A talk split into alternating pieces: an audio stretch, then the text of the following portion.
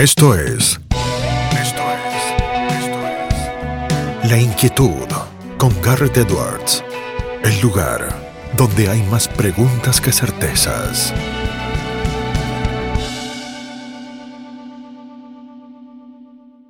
Damos vuelta de página aquí en La Inquietud por CNN Radio Rosario y tenemos el placer de sumar como uno de nuestros primeros invitados en este ciclo a un periodista, a un escritor. Él también es eh, licenciado en filosofía, es una de las personas eh, que yo más disfruto leer cuando salen sus columnas en Clarín, las leo con fruición, también lo pueden ver en TN, lo escuchan, es realmente un privilegio que se sume aquí con nosotros. Hablo de no otro que Miguel Wiñaski. Miguel, ¿cómo estás? Garrett te saluda.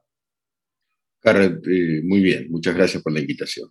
Gracias eh, por aceptarla, Miguel. Em, un año ya de pandemia, un poco más en realidad, un año ya de cuarentena, em, y siempre vos eh, analizás la realidad y la realidad actual y la coyuntural con las herramientas de la filosofía a un año de todo esto que podría haber sido de la peste de Albert Camus, que podría haber sido de cualquier eh, libro de ficción o de no ficción también, eh, ¿qué, saldo empezás a notar? Digo, a un año en lo personal y a un año también analizando y reflexionando sobre lo que sucede. Bueno, en lo personal no ha sido del todo negativo, pero eso es una historia más o menos irrelevante. Lo personal traté de adaptarme a las circunstancias y a quien le interesa la historia y me interesa, la verdad es que a lo largo de una vida suelen existir eh, cuestiones que lo trascienden a uno de orden sociológico, económico, a veces guerras, mis abuelos vivieron y murieron en las guerras europeas, entonces digo, bueno, en este caso nos tocó esta plaga y habrá que sobrellevarla lo mejor posible. En el plano social, socioeconómico, el saldo es negativo en la Argentina. Me da la impresión de que este país, organizado como una confederación de caudillos, eh, vivió la pandemia como una posibilidad, es una generalización, ¿no? para expandir y profundizar ese poder que denominamos feudal, y eso eh, eh, recortó libertades, al margen del impacto económico, etcétera, que todos conocemos, y fundamentalmente, la verdad se ha dicho, una mala política sanitaria. Las cuestiones no están resueltas, las vacunas escasean, al menos hasta el día de hoy. Como hemos visto en estos días, se gastó ya la mitad del presupuesto destinado a ello, pero se vacunó a menos del 1% de la población, los adultos mayores en buena medida continúan sin vacunarse y esto sí es una evidencia de que las cosas se han hecho mal y muy mal. A veces se dice, Miguel, que la filosofía nos sirve para tratar eh, de ver eh, extraño lo normal y normal lo extraño para poder hacernos eh, preguntas sobre lo que nos rodea. y vos semana a semana te encargás de, poner el dedo sobre cuestiones que a lo mejor están sucediendo, pero que no le estamos prestando la debida atención o no estamos permitiéndonos ubicarnos desde otro lado para poder analizarlas. Nos decías recién de, esta Argentina que con algunos en el poder tomó la oportunidad para eh, perpetrar esa imagen del caudillo, para eh, aprovecharse en definitiva de los más débiles y de los más vulnerables. Eh, ¿Hemos naturalizado estas situaciones, Miguel? Digo, porque uno ve lo de Rosario con las balaceras y los homicidios, uno ve lo de Formosa con eh, imágenes que ni en el cuento de la criada de Margaret Atwood, o sea, ¿nos hemos acostumbrado a todo esto que nos pasa? Gracias por citar, te agradezco la, la, cita del cuento de la criada de Margaret Atwood, porque es fantástico, pero ni allí ocurre semejante barbaridad como la que hemos visto en estos días en Formosa. La Argentina está parcialmente anestesiada, no del todo, no somos una sociedad dormida ni absolutamente domesticada, está clarísimo, incluyendo Formosa, pero hay espacios más domesticados que otros. ¿no? Yo estudio, por ejemplo, el caso San Luis. En San Luis el sojuzgamiento social viene de 1983 y antes de 1983 estaba la dictadura y no hay una construcción de la oposición que pueda competir con, un apellido en el poder, un apellido, los Rodríguez Los Rodríguez accedieron al poder en San Luis en 1860, no esto, nada, obviamente, el apellido, la dinastía. la dinastía. bueno, y, de manera, con, algunas interrupciones, han permanecido en algún espacio de poder desde entonces. Y tenemos el ejemplo de Santa Cruz, y tenemos el, ejemplo de Santiago del Estero. Son provincias que los politólogos denominan híbridos. El problema no es solamente lo que ocurre en esas provincias, el problema es que ese modelo pretende instalarse a nivel eh, nacional y de la nacionalización feudal de la Argentina, ahora lo estamos, lo estamos viendo y, yo creo que vamos a ver muy desdichadamente con mayor virulencia una irrupción desde el Ejecutivo sobre la justicia más acelerada y violenta aún que la que hemos visto hasta ahora. Y, eso en este tiempo en donde el, eh, esfuerzo debía estar puesto en la resolución de la cuestión sanitaria y sin embargo, evidentemente, la mayor energía está depositada en el asunto de resolver las causas que acosan con muchísimo fundamento, abrumador fundamento, a la vicepresidenta.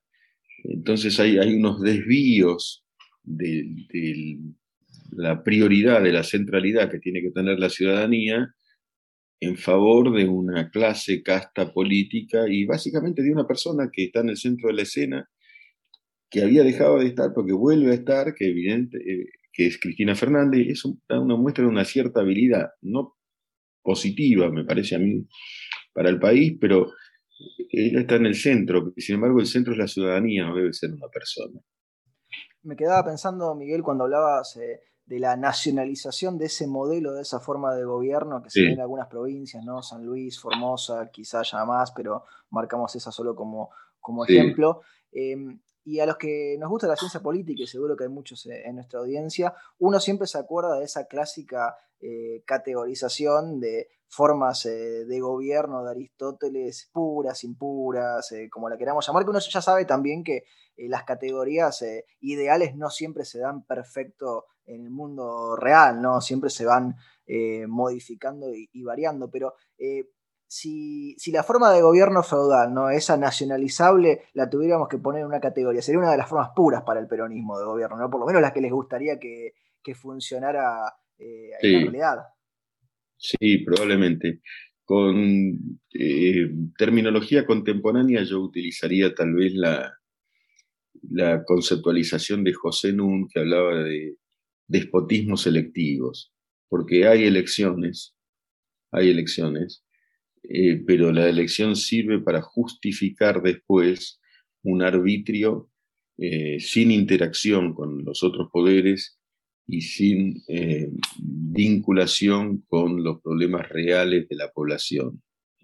Una especie de democracia que se va pervirtiendo a sí mismo, o también otro teórico, Gervasoni, bastante muy interesante, que habla de estados subnacionales, ¿no? Formosa es un estado subnacional, como con hay libre tránsito en todo el país. En Formosa no, como si fuera otra nación. Esos estados subnacionales tienden a volverse tiránicos. Y son híbridos además, es decir, híbridos porque hay elecciones, como digo, en ese sentido son democráticos, pero a la vez son tiránicos. Es una, una gran complejidad que en la Argentina a diferencia, es un, caso muy particular en la Argentina, eh, este, está profundamente extendido y como digo, el modelo Santa Cruz, eh, nacionalizándose feudal, eh, favorece este, este tipo de estructuración de la política y entonces aún la, a ver, por ejemplo, uno de los mayores aliados quizá en, el interior de Alberto Fernández es Mansur. Y Tucumán tiene características fuertísimas feudales.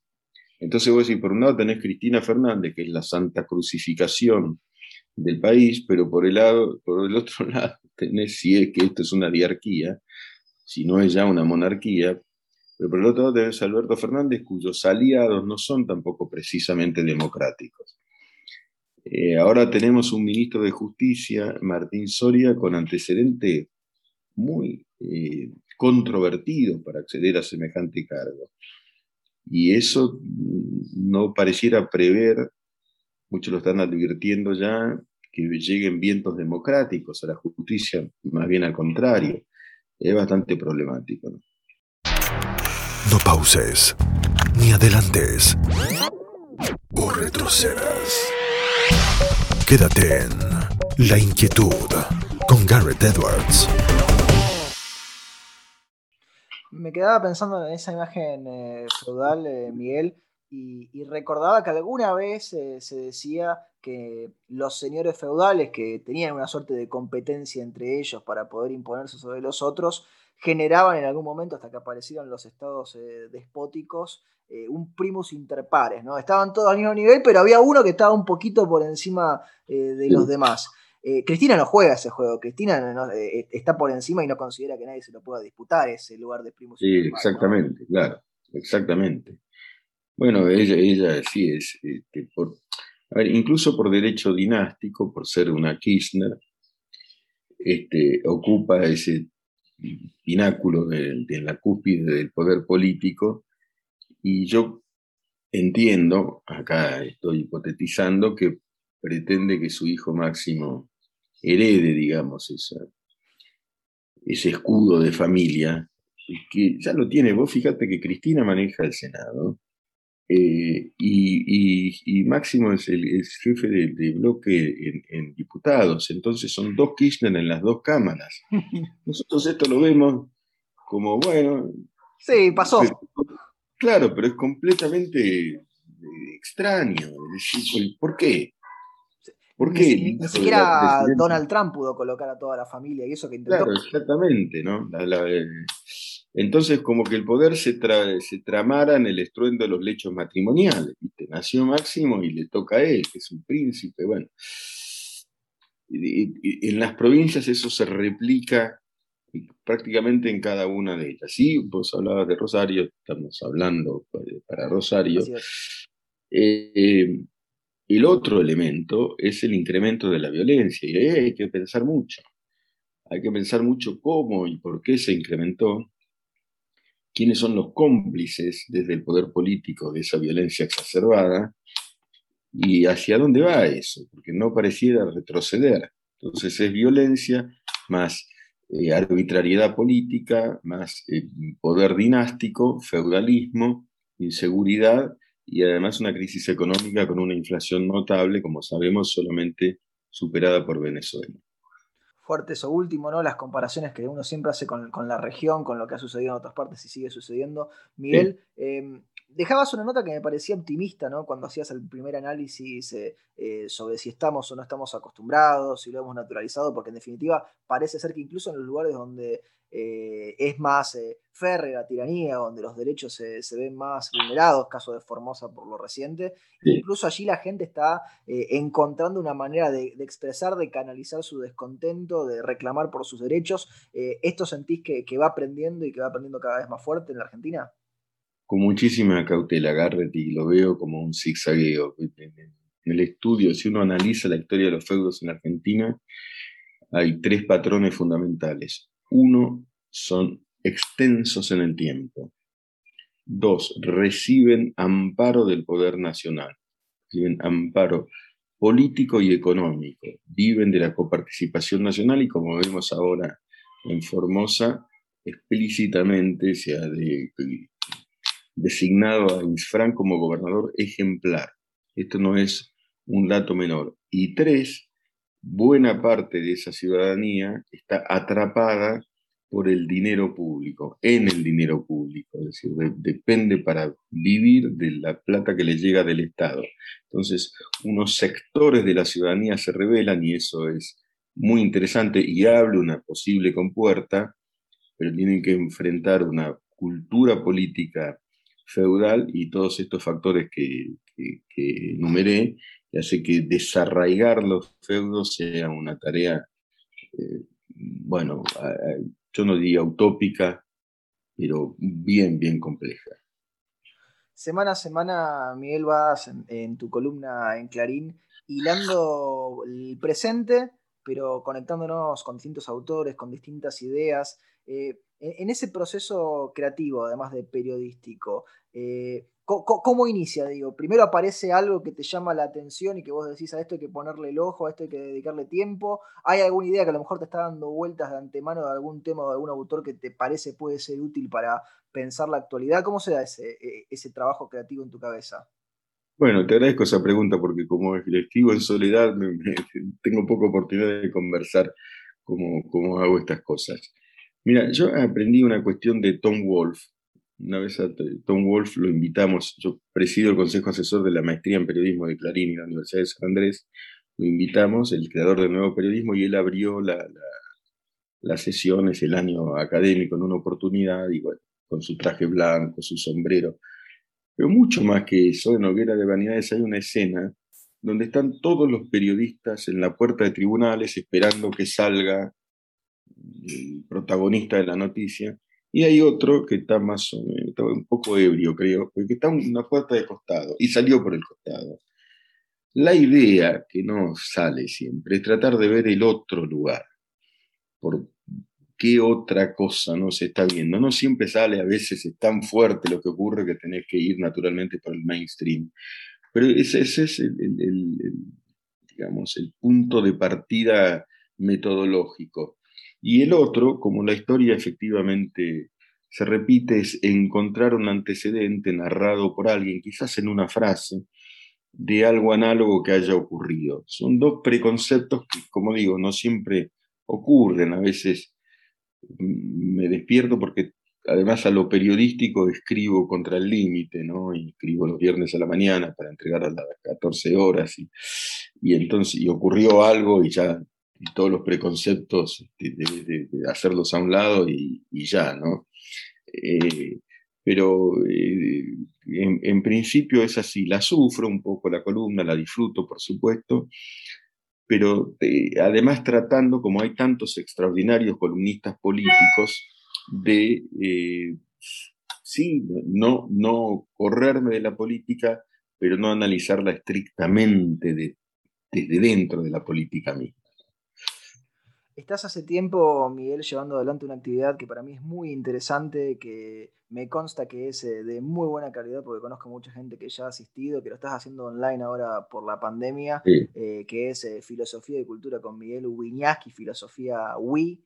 este año yo tengo el calendario acá a mano, es realmente muy atractivo lo que se presenta porque tomaste la idea de los esenciales para hacer de marzo a diciembre distintos ciclos de de, temas esenciales, porque pueden ser filósofos, hay artefactos, hay escritores argentinos, hay revoluciones, hay científicos, eh, están los periodistas esenciales. Primero, eh, ¿cómo se te ocurrió esto?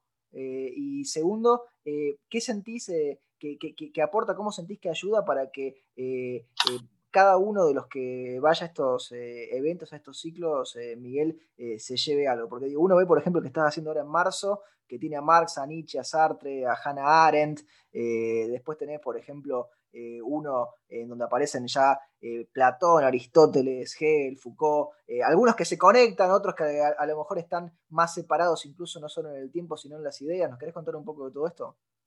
Bueno, sí. los esenciales son aquellos o que, sin los cuales el mundo sería diferente. No sé si mejor o peor pero el mundo no, no, no es igual si Marx no hubiera existido, digamos, lo, lo, cambió y cambió profundamente. Hubo 70 países que se fueron marxistas y en otros muchos más el marxismo incursionó. Entonces, bueno, tener un punto de partida para Marx en ese caso, o para Nietzsche que cambió el mundo desde otro lugar, desde un punto de vista espiritual. Y luego, por ejemplo, pensamos en los artefactos que uno dice, ¿qué tiene que ver esto? Pero con los artefactos uno vive, con un lápiz uno garabatea, escribe, dibuja, etcétera, formas de la vida, la puerta, la mesa o escritores. Bueno, yo, a mí me gusta hacer programas, soy docente de toda mi vida, me gusta pensar programas anuales bajo un patrón común, los esenciales y la verdad, siempre he dado clases este, de filosofía o de periodismo, yo soy profesor en la, Universidad de San Andrés, pero eh, antes de pandemia lo hacía de manera presencial en, algún espacio y, la verdad, contrario censo de lo que ocurre en muchos otros casos, en este caso la virtualidad funciona muy bien.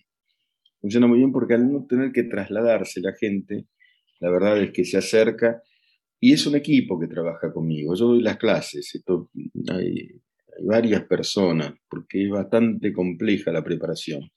Tratamos de ofrecer una calidad audiovisual, por una parte, de musical inclusive. Estamos toda la semana, siete por siete, todo el tiempo trabajando y yo me ocupo de dar la clase, en este caso los domingos a las 19.30. Eh, y yo creo que la gente lo vive como una suerte de espectáculo, de, digo modestamente, un breve espectáculo, ¿no? Eh, y es, es, es, muy agradable también, ¿no? Es mucho trabajo, es mucho porque además yo tengo mucho trabajo, pero la verdad es que lo disfruto, es un compromiso también. Yo en un año normal, estamos en la anormalidad, viajo mucho por compromisos en el exterior y bueno, ahora me programé hace un año porque no veo la posibilidad inmediata de viajar y si uno viaja también lo puede hacer por esta vía. Nada. Encuentra este, Miguel en filosofiawi.gmail.com. Es así Exactamente, filosofía Wii, sí. filosofía Wii. Si no te siguen en, Twitter, si es que no te siguen todavía, que es arroba mwinaski. Así es, así es, Garrett, así es, sí, sí, sí. sí. sí este, yo digo, mirá, para como, vamos, para sintetizar un poco, que la, información sin conceptualización teórica es ciega y el mero concepto sin información está vacío. Kantiana la idea. Es una paráfrasis de Kant, exactamente. Es una paráfrasis de Kant, ¿no? Eh, la intuición sin el concepto es ciego y el concepto sin intuición está vacío. Pero el valor de la información es importantísimo para poder hablar de las cosas, ¿viste? Porque si no hablamos de, de la superficie, de, la epidermis. Sí, sí, o de la torre de marfil. Entonces, en eso el periodismo es fundamental. En eso el periodismo es fundamental. Miguel, aprovechamos que te tenemos, el programa se llama La Inquietud, hay una pregunta que va de perogrullo como cierre. ¿Qué inquieta a Miguel Winiaski? entre todas las cosas que me inquietan, me inquieta, viste. Uh, una, una, una. Una. No, bueno, en, el plano social y nacional, la verdad es que me, me, inquieta cierta tendencia hacia el autoritarismo, me inquieta muchísimo. Y no hacia, bueno, la libertad y la democracia. Todos los países tienen problemas enormes, inclusive en este momento, mayores aún. Pero hay algunos que se direccionan más hacia el respeto de la libertad y de los derechos humanos y otros que apuntan hacia el autoritarismo. ese sesgo autoritario me inquieta muy, muy profundamente. Miguel, te agradecemos muchísimo por este contacto, por estos minutos que estás tomado para charlar con nosotros y con nuestra audiencia y te mandamos un fuerte abrazo. Un fuerte abrazo, Garrett, y muchísimas gracias nuevamente por la invitación. Un placer. Hablábamos con Miguel Winiaski aquí en La Inquietud por CNN Radio Rosario. Esto fue La Inquietud con Garrett Edwards.